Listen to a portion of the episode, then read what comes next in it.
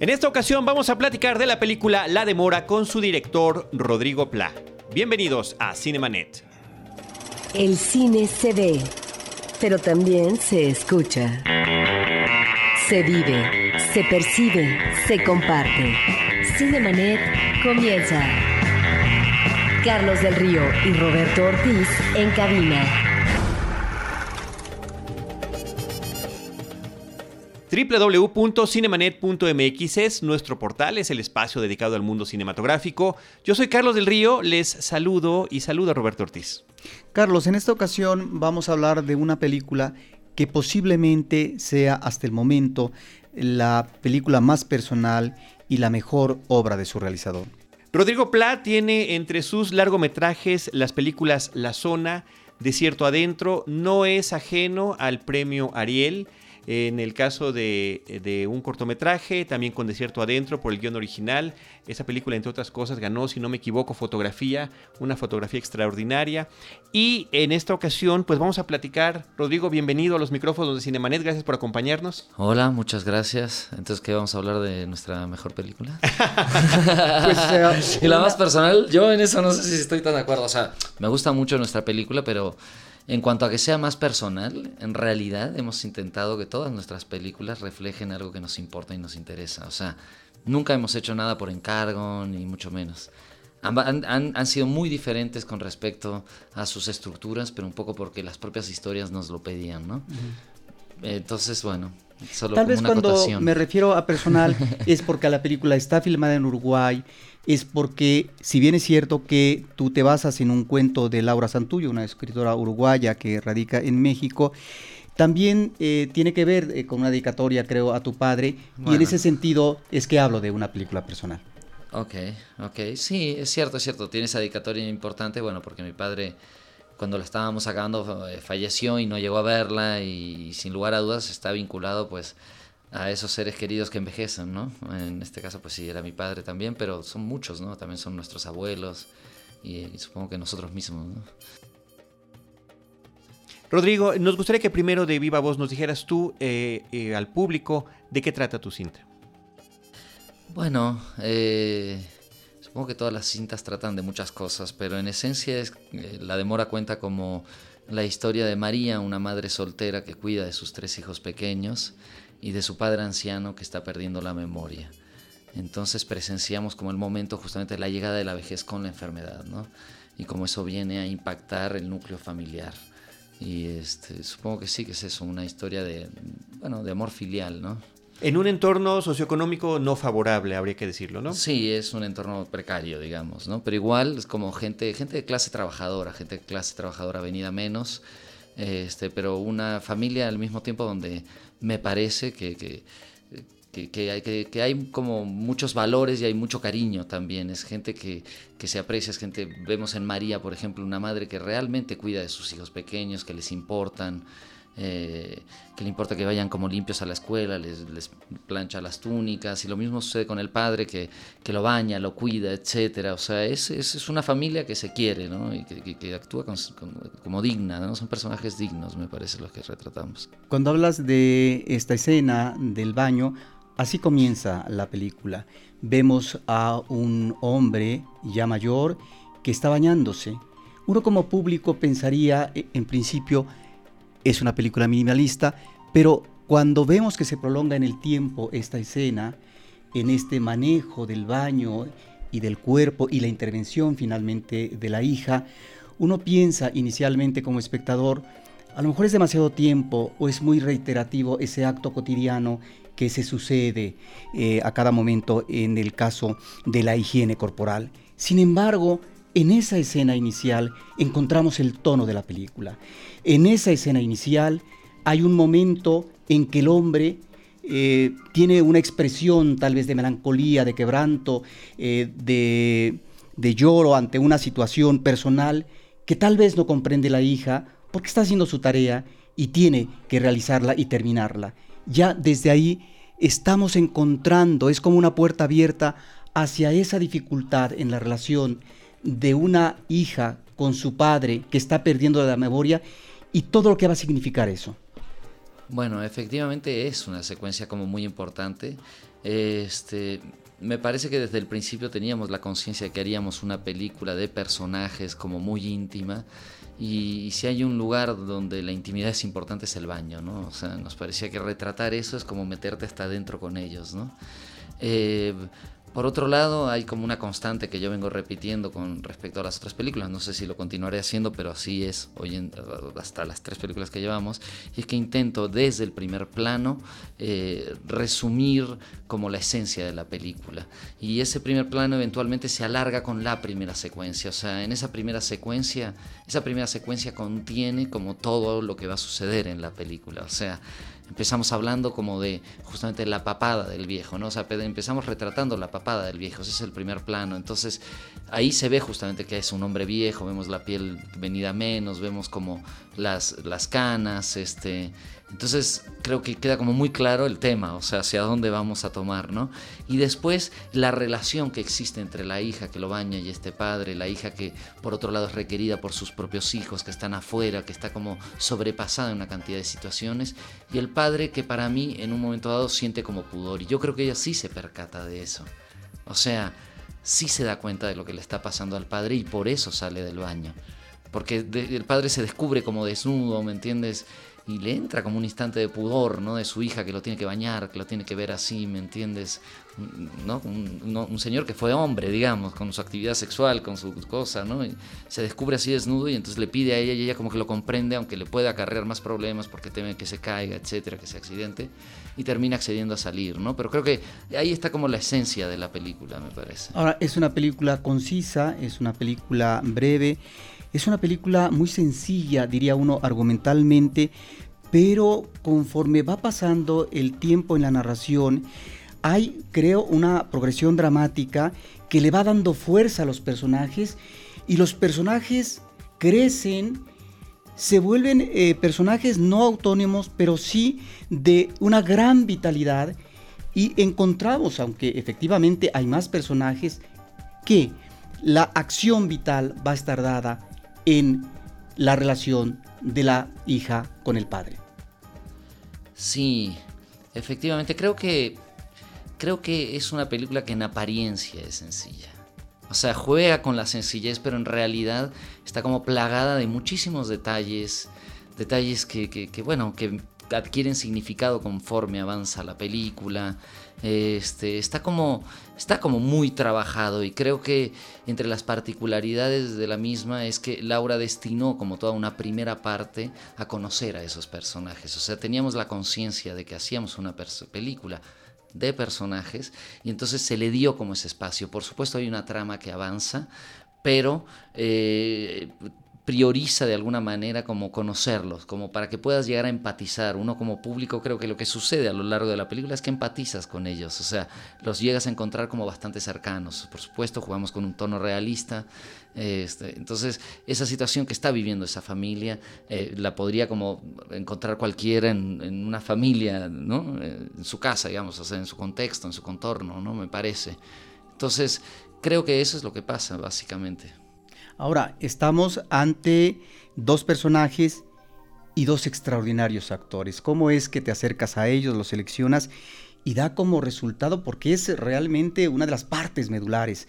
La película en buena medida descansa en estos dos actores que logran desarrollar y cubrir a la perfección sus personajes. Sí, la verdad es que tal vez por las mismas características de la película, de que es una película más pequeña en cuanto a su producción, es más acotada también en cuanto a cantidad de personajes y locaciones, eso me permitió como tener un largo proceso de preparación, de, ensayo con actores, de, de, lecturas, en fin, como de montar escenas. Este, y eso es lo que sucedió en este caso. O sea, por un lado tengo a Roxana Blanco, que es una actriz con muchísimo prestigio en el Uruguay, que tiene como una carrera importante en el cine y también en el teatro, pertenece incluso a la Comedia Nacional. O sea, una persona con trayectoria que aparte tiene como mucha calidad y tiene como eh, una perfección en su, en su forma de desenvolverse. O sea, era como perfecta en sus trazos, en sus acciones, en la manera de mover el cuerpo, en penetrarse, ¿no?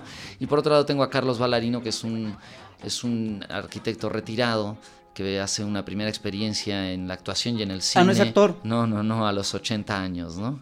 Llegó a una convocatoria del casting y como que, bueno, es un tipo muy carismático y no, nos encandiló. De alguna manera respondía muy bien a estímulos, a la improvisación que le planteábamos y, nos quedamos con él. Por ahí hicimos alguna otra prueba a ver si él podía retener como eh, retener los diálogos y nos pareció que se aproximaba bastante y nos quedamos. Entonces, el trabajo con cada uno de ellos y después, por supuesto, vino toda la búsqueda, perdón, de los hijos y de todos los actores este, secundarios con quienes se van encontrando.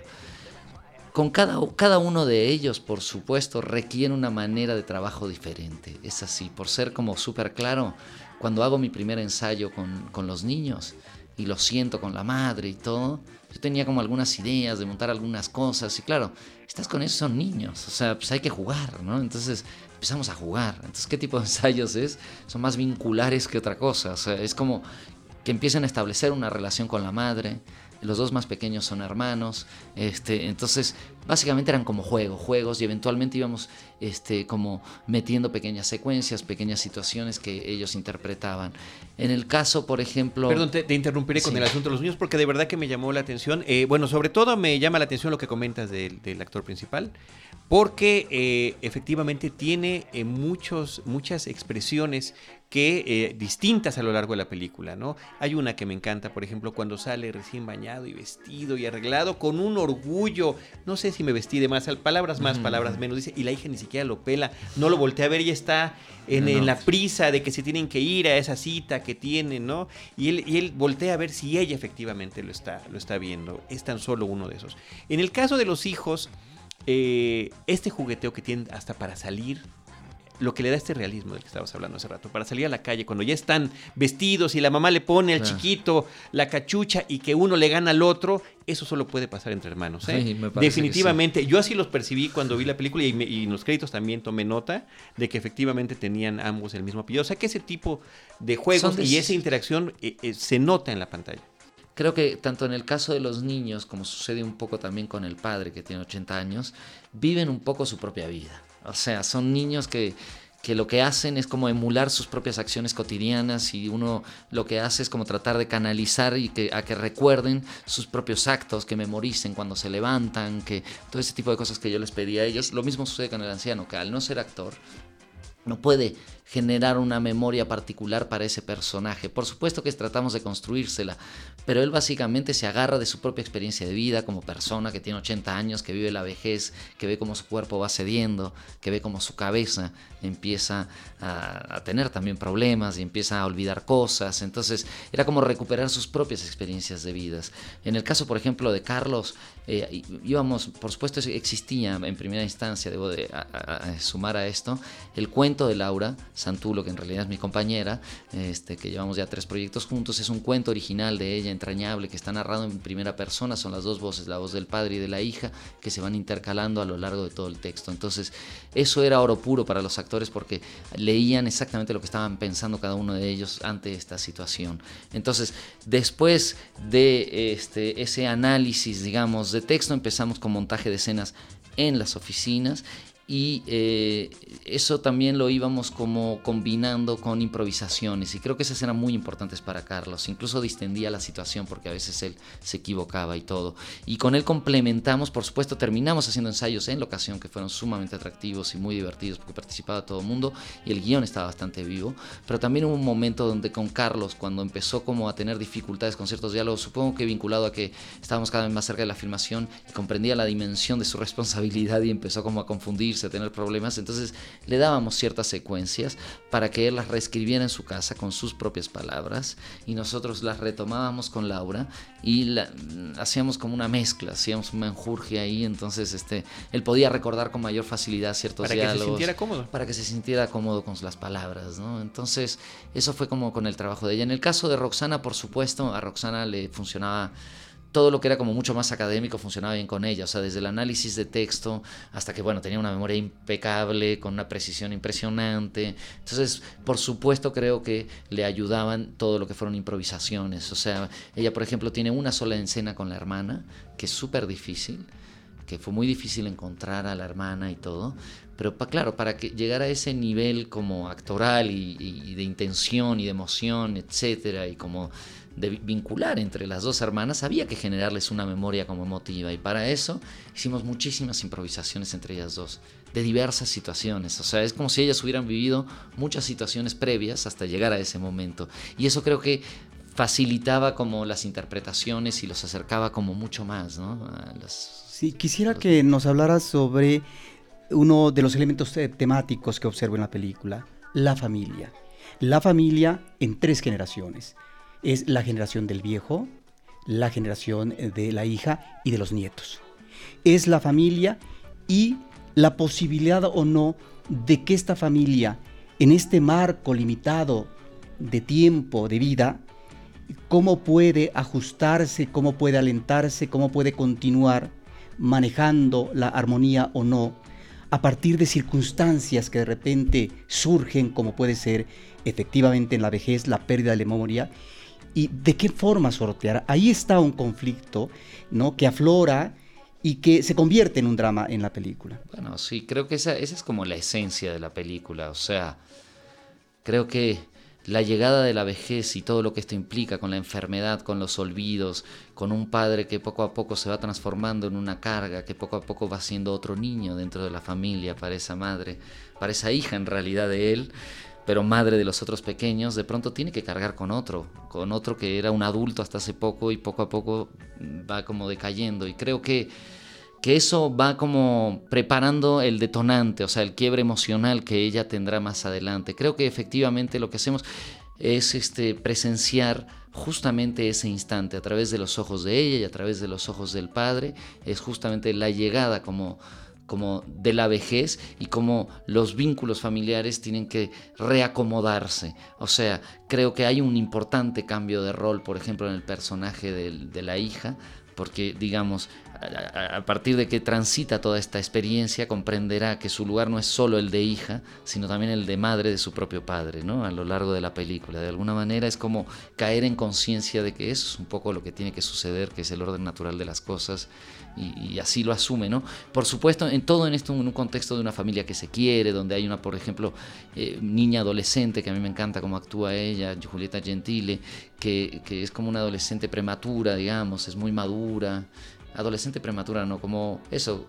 Adulta prematura. eso, adulta prematura, efectivamente. Es como es adolescente, tiene 13 años, pero este, es muy madura para su edad y donde, donde ella muchas veces suple un poco a la madre y cumple ese lugar con respecto a sus hermanos y este que también como que quiere mucho a todos los otros y a veces incluso hasta funciona como conciencia de la propia madre, ¿no? O sea, se da cuenta la cuestiona, la cuestiona, la hija sabe todo lo que está viviendo la madre y lo que se le está moviendo adentro y de pronto la cuestiona y le dice, ¿qué estás haciendo, no?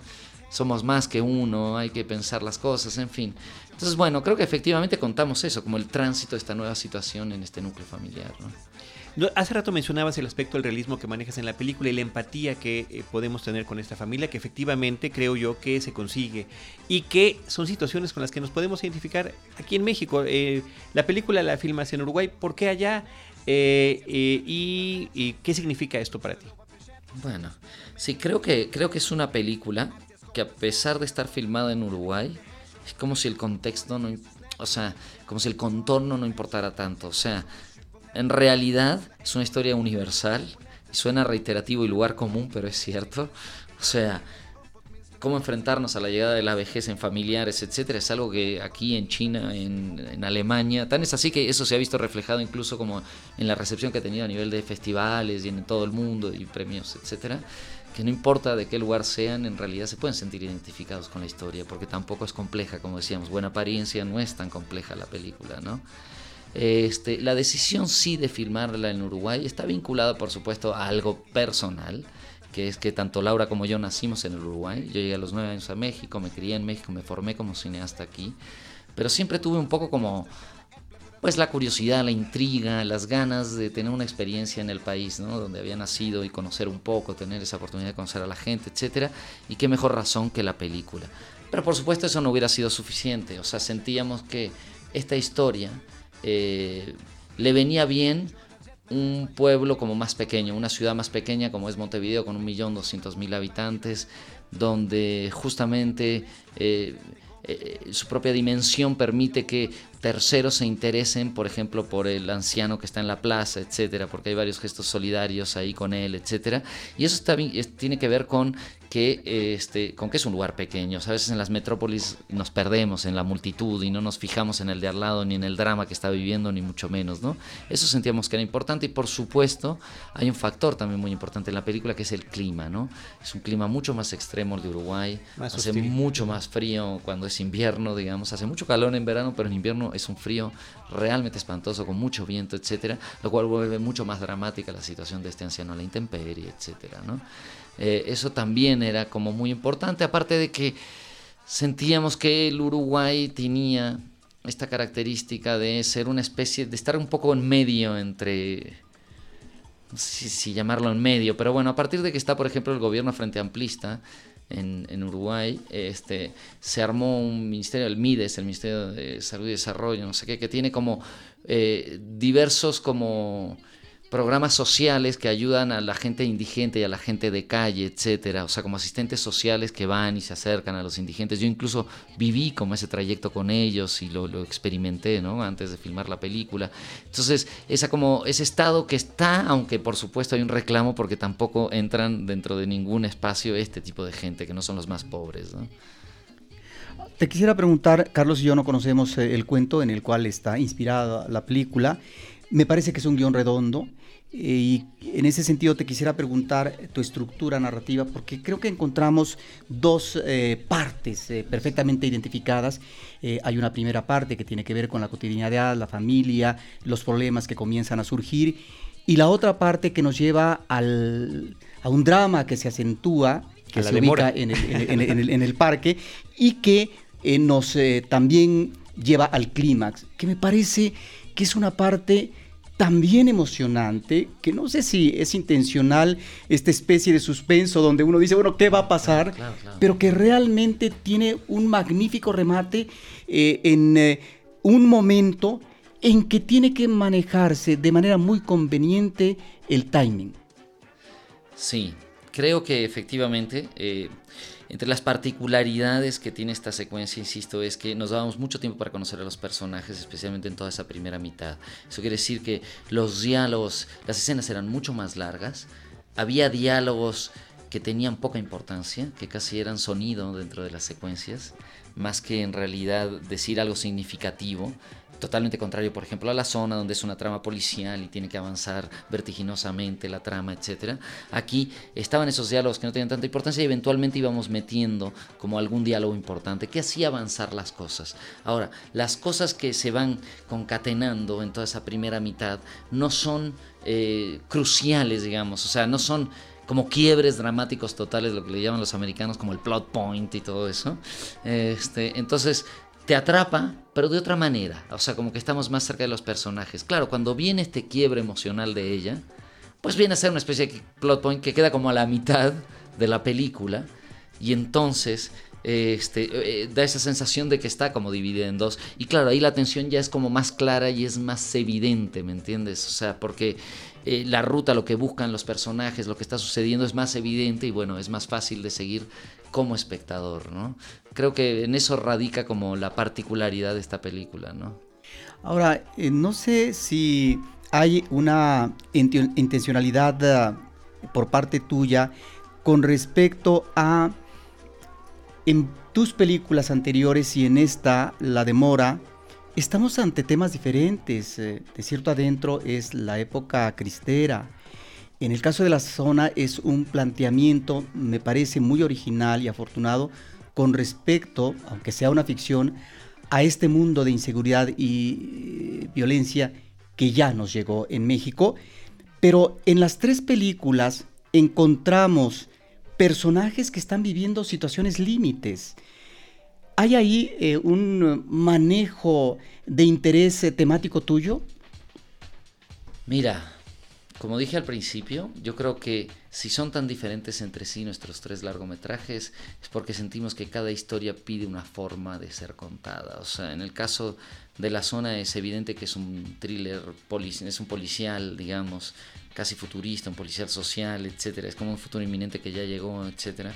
Entonces jugábamos con los códigos del policial, la trama que avanza, una construcción dramática totalmente clásica, aunque eh, las cuestiones que planteamos son otra cosa, ¿no? O sea, trae como este, cola, digamos, ¿no? Y hace pensar en otras cosas y tiene, tiene desenlaces como curiosos, porque por ejemplo en el caso de la zona, o sea, un thriller, digamos, común y corriente, eh, hubiera extirpado lo que no funciona de eh, los institutos policiales, etcétera, y, todo se arregla de alguna manera. En el caso nuestro, en realidad lo que no funciona es como el sistema. Entonces es como no, no hay como salida, hay como una especie de cuestionamiento en general.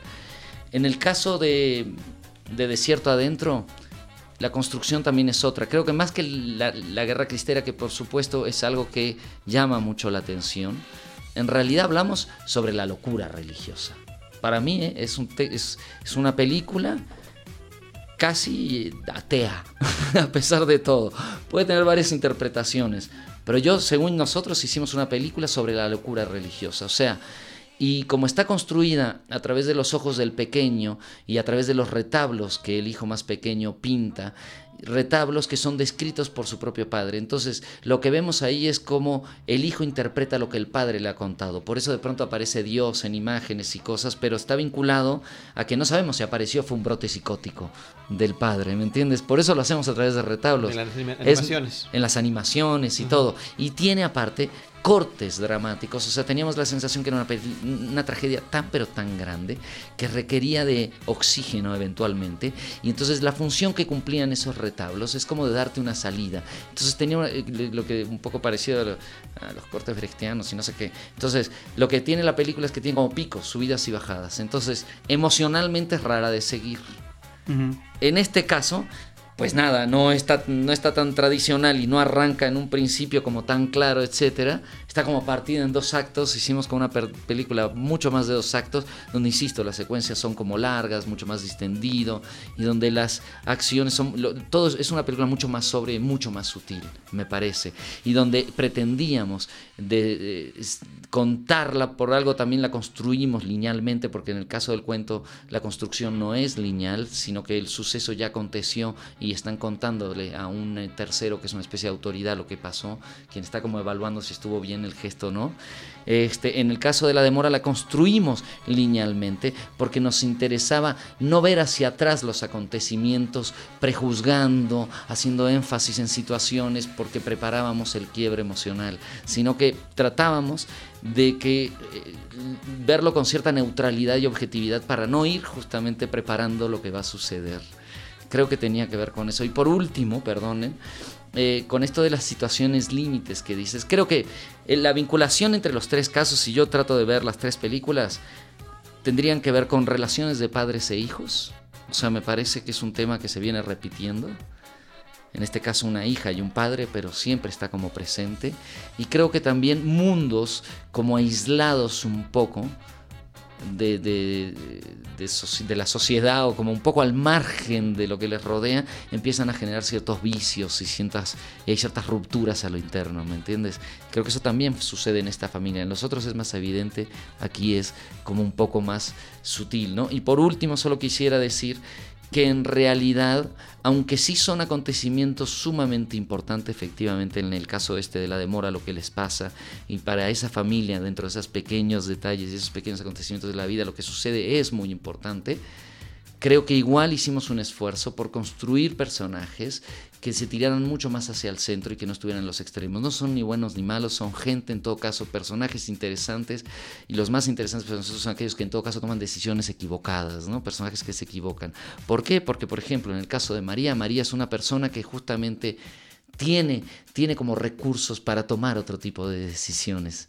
Y eso es lo que lo vuelve interesante. Si tú lo llevas totalmente a un extremo y, hubieran vivido en la pobreza total, etcétera, eh, digamos, la decisión que toma hubiera sido como inevitable, hubiera, se hubiera visto orillada. Pero en realidad lo pusimos en disyuntivas, la pusimos en, o sea, en una disyuntiva, la pusimos en, en, una coyuntura donde ella puede elegir un camino u otro y exige aquel, y eso tiene un cuestionamiento ético en su propia moral. Entonces, eso es lo que bueno interesante me parece a la película, que uno cuestiona sus propias decisiones como espectador y porque empiezas a empatizar con esa persona. Creo. Tan, es así que puede revirar. No, no, no, no, no me parece que está quedando claro. Tan es así que, puede o no revirar esa decisión, ¿no? O tratar de revirarla hasta, hasta, qué momento la puede llegar. Ahora tú mencionas eh, un trabajo sobrio en la demora, pero hay un tejido fino que permite al espectador encontrar momentos muy emotivos de los personajes que tienen que ver con el cariño, con la ternura, con el reconocimiento del otro, con la aceptación de los errores que pueden llegar a la tragedia y que en ese sentido la cinta o la historia se torna compleja, efectivamente, a partir de un planteamiento ¿sí? Eh, sencillo en apariencia. Ahí es donde creo que encontramos estas ah, formas de acercamiento y de conmoción y de, y de una comunicación muy cercana y efectiva con el público. Yo creo que sí, yo creo que sí. Creo que cuando hablo de sobriedad justamente es que intentamos en todo momento a la hora de filmar la película de no enfatizar y subrayar las situaciones, o sea, no hacer planos para dar golpes bajos y que el espectador chillara y se volviera como un melodrama bastante común, ¿me entiendes? Que, que existía la posibilidad de que sucediera eso. Creo que es una película que incluso cuando la terminamos de filmar y con esta cámara un poco más objetiva, que está lejos, donde la dinámica de los cuadros lo dan los propios actores que se mueven, etcétera, resultaba hasta casi fría. Y entonces para encontrar el equilibrio tuvimos que hacer una banda sonora que reforzara ciertas emociones. Y creo que eso es lo que tiene la película. Me parece que sobre, es delicada y que encuentra un equilibrio. O sea, creo que no se pasa de tono. Y toda esta presentación de personajes te permite sentir esa empatía que hace que te conmuevas con esa historia. El trabajo de sonido, ahorita que estás hablando de la banda sonora, me gustaría que lo mencionaras porque hay un, un, trabajo, un estilo muy trabajado, diría yo, muy específico sobre cómo se escuchan las cosas dependiendo del punto de vista de la cámara. ¿no? Y eso puede cambiar en un instante, en un instante, dentro o fuera de la casa, adentro de la caseta, fuera de la caseta, ¿no? en el coche, fuera del coche. Totalmente. Este, sí, es un trabajo que a mí me encanta, la verdad, eh, a nivel sonoro es un diseño súper bueno desde mi punto de vista, por supuesto. Hubo una primera instancia que se hace con Sergio Díaz y Arturo Zárate, que sí hizo un buen trabajo, pero como que no quedó, no lo pudimos como concluir adecuadamente, nos faltó tiempo, ellos se fueron a trabajar a otro lado y, se incorporó Alejandro de Icaza, que, que es un tipo también como muy creativo. Y creo que a diferencia justamente de la cámara que intentaba ser objetiva, eh, con el sonido hicimos juegos subjetivos, o sea, hicimos como una combinación, entonces de pronto nos metemos en la cabeza del personaje, entonces este cartel giratorio que de pronto adquiere un volumen impresionante y una dimensión fuera de lo real, estamos como dentro de la cabeza de ella.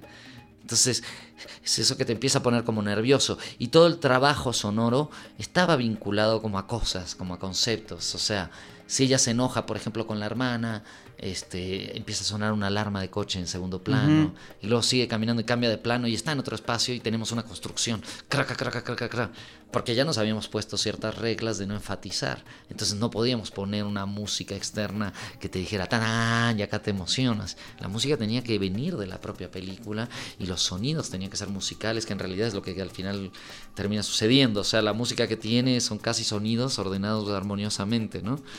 Eh, porque no es exactamente música, pero está increíble. También Jacobo Lieberman y Leo Heiblum, que son quienes las hicieron, son colaboradores míos de hace muchos años, son estupendos y consiguieron eso como muy particular. Pero entonces va encontrando el equilibrio con todas las cosas y la banda sonora efectivamente tiene como, como cosas muy lindas. Creíamos también, incluso hicimos algunas apuestas un poco arriesgadas que nos hemos replanteado con Alex, de de pronto cambiar mucho, muy radicalmente como los sonidos, porque creíamos que también una película como un poquito más con un poquito más, con una cadencia un poco más pausada, si se puede decir, eh, los cambios sonoros podían darnos cierto dinamismo. Era como, ¡pum!, salir y estar afuera y estar adentro y como respetar los puntos de vista de la cámara con respecto al sonido. Entonces, bueno, hicimos unas apuestas ahí interesantes, me parece. Y, y, que, bueno, tienen que ver con lo que estabas comentando hace rato. Efectivamente, en estos momentos de cotidianidad, si de repente la cámara está afuera, no importa que ya no se entienda lo que, no importa que ya no se entienda lo que estaban diciendo los no demás. No hay ninguna intención de que se escuche. Sí, efectivamente. ¿Cómo le ha ido a la película en los festivales y ya en su estreno comercial? A ver, este, la verdad es que tuvimos un muy lindo comienzo porque la presentamos en el Festival de Berlín y nos seleccionaron para Forum, un, un espacio. La sección de Forum es como un espacio que, justamente escoge como el cine alternativo, ¿no? Un cine que, que, se arriesga, etcétera, lo cual nos hacía sentir hasta rejuvenecidos.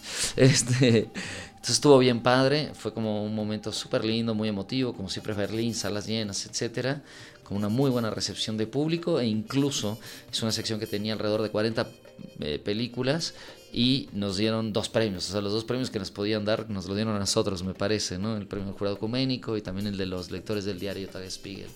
Lo cual, pues está increíble, o sea, quiere decir que hubo alguien que se conmovió, que se involucró con la historia, que alguien, no sé, la cantidad de jurados que hayan sido.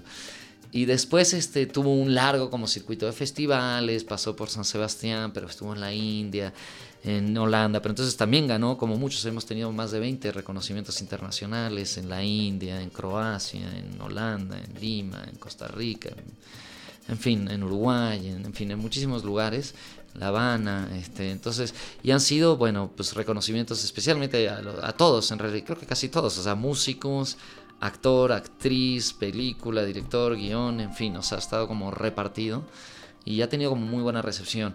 Comercialmente se estrenó solo en Uruguay y en Francia.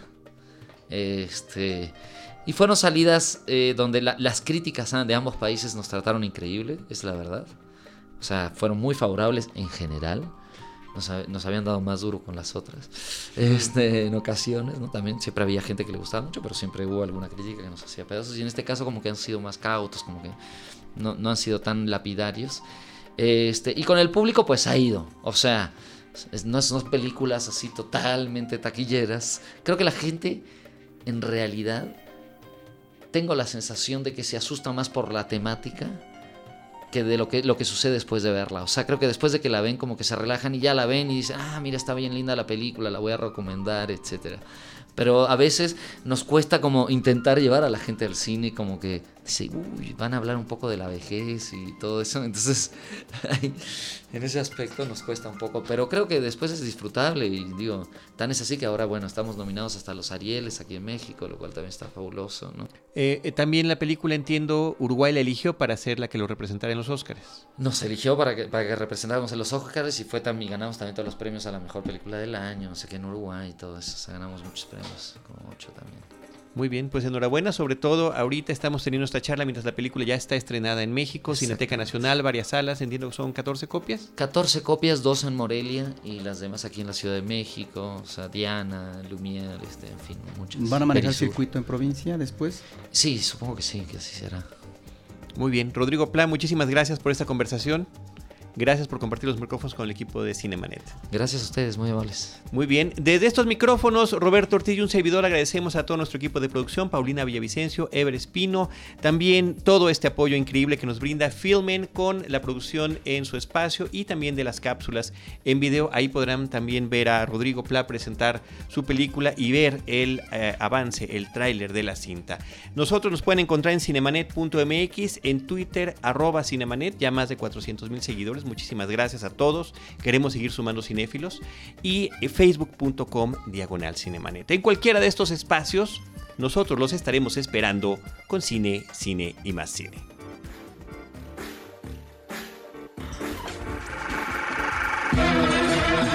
Cinemanet termina por hoy. Más cine en Cinemanet.